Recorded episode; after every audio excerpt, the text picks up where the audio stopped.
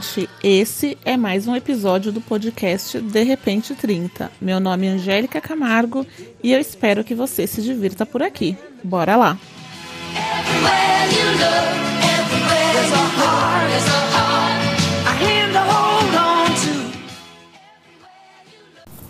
Oi, gente, como vocês estão? Bom dia, boa tarde, boa noite.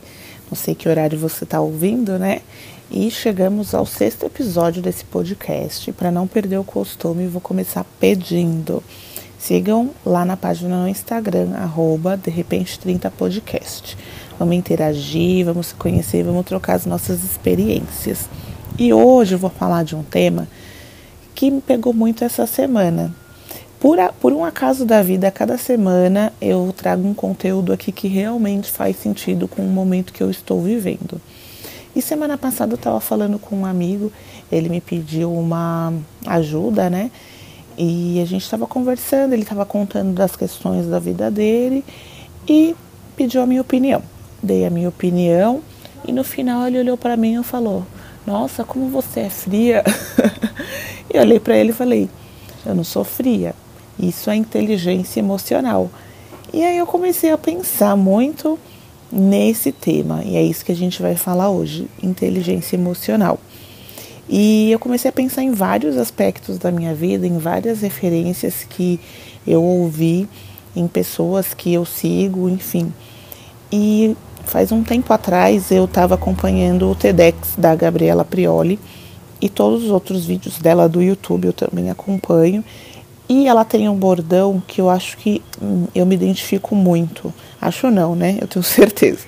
Eu me identifico muito e ela fala assim: mais razão e menos emoção. No caso dela, ela está trazendo para questões políticas, né? Que é o que ela vem debatendo. Mas para mim, eu trago isso para muitos aspectos na minha vida pessoal, profissional. E não tem nem bom nem ruim. Eu acho que é mais em como você aplica isso. E aí eu comecei a pesquisar um pouco mais e pensei em dado momento da minha vida, é, o meu emocional estava muito abalado, muito mesmo. E eu ia acabava agindo muito na emoção, é, não tinham bons resultados, tanto profissionalmente quanto é, pessoalmente falando. E eu descobri que tudo vai de como a gente mantém o equilíbrio do nosso lado emocional. Né? Na psicologia, ela descreve a inteligência emocional como a capacidade de reconhecer e avaliar os seus próprios sentimentos e dos outros, assim como a capacidade de lidar com eles. Então, nada mais é do que a gente administrar as nossas próprias emoções e usá-las a nosso favor, né? Além de também compreender quais são essas emoções as nossas e as dos outros, para a gente construir relações melhores e saudáveis e fazer escolhas conscientes. É, em dado momento da minha vida, eu estava trabalhando demais. Eu trabalhava das sete da manhã até uma, duas da manhã também. Ou seja, eu dormia pouquíssimo. E é natural, assim, todo mundo passa por fases e há fases da nossa vida que a gente vai precisar trabalhar mais para atingir um objetivo e há fases que a gente vai precisar trabalhar menos. Mas é, nessa minha fase que eu estava num trabalho muito intenso, eu também era envolvida com outras atividades, né? Como eu já falei aqui em um outro episódio, eu sou voluntária em uma ONG, há oito anos. E nessa época eu era coordenadora de equipe, ou seja, era uma atividade que exigia muito de mim que eu realmente estivesse ali para as pessoas, que eu pudesse é, interagir com elas, que eu pudesse compreender melhor elas.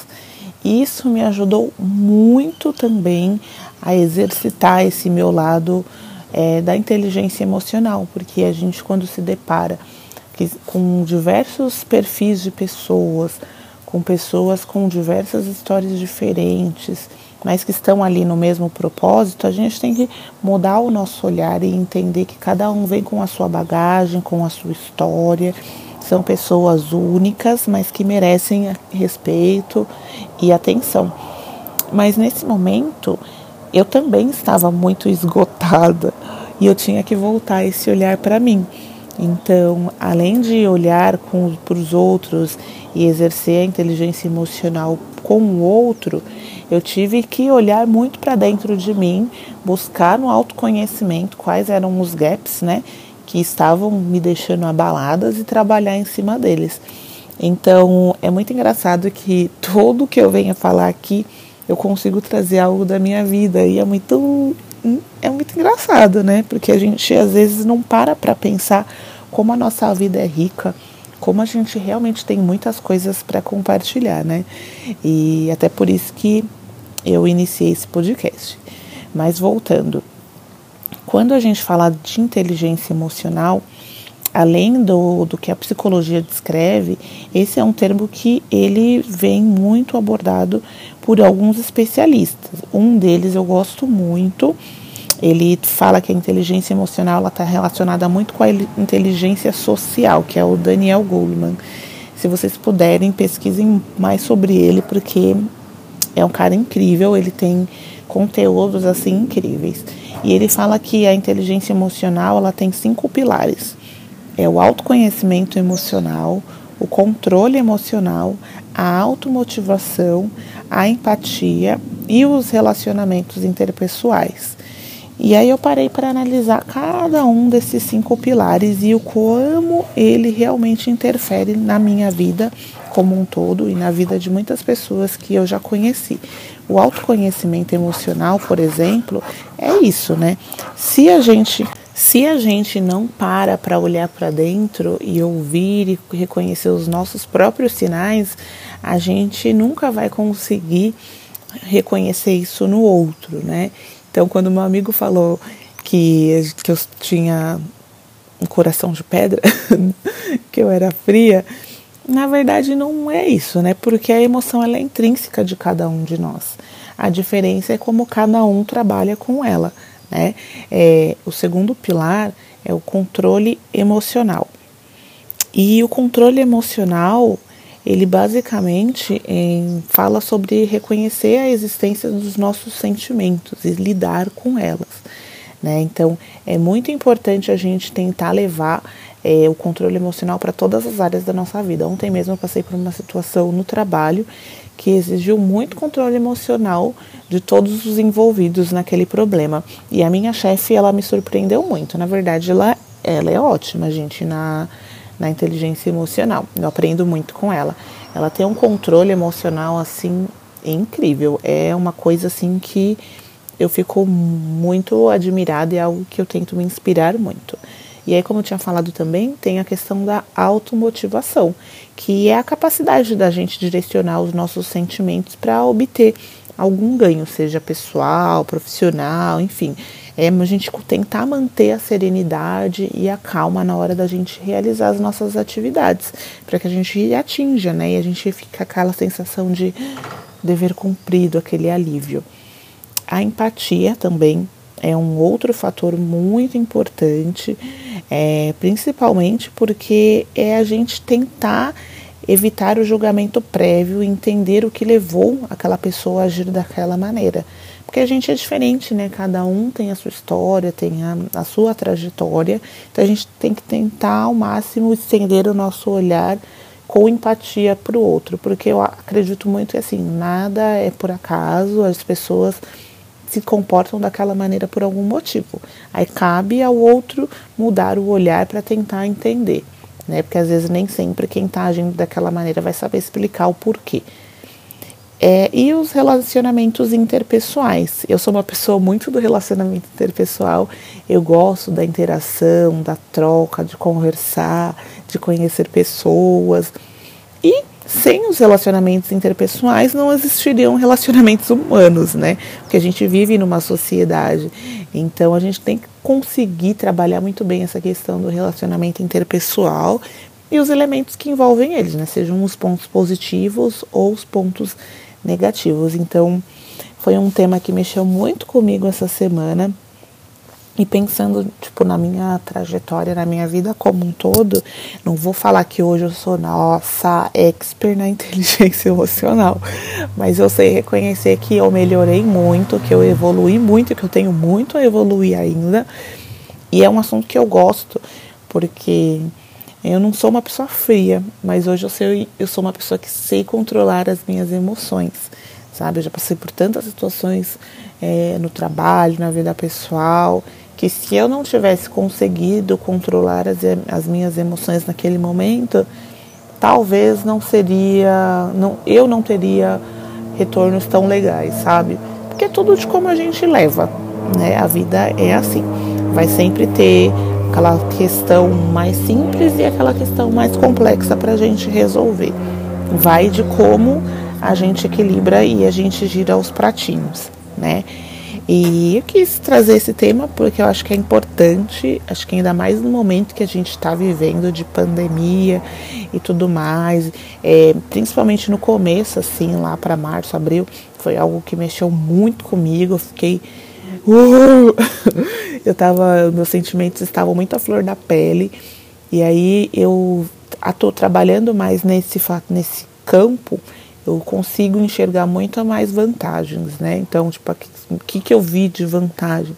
É a melhora na minha relação com as pessoas, a redução da ansiedade, do estresse, principalmente, né, com tanto de mortos que tem, é, o aumento da empatia pelo outro, porque o julgar é do, da, é do ser humano, né?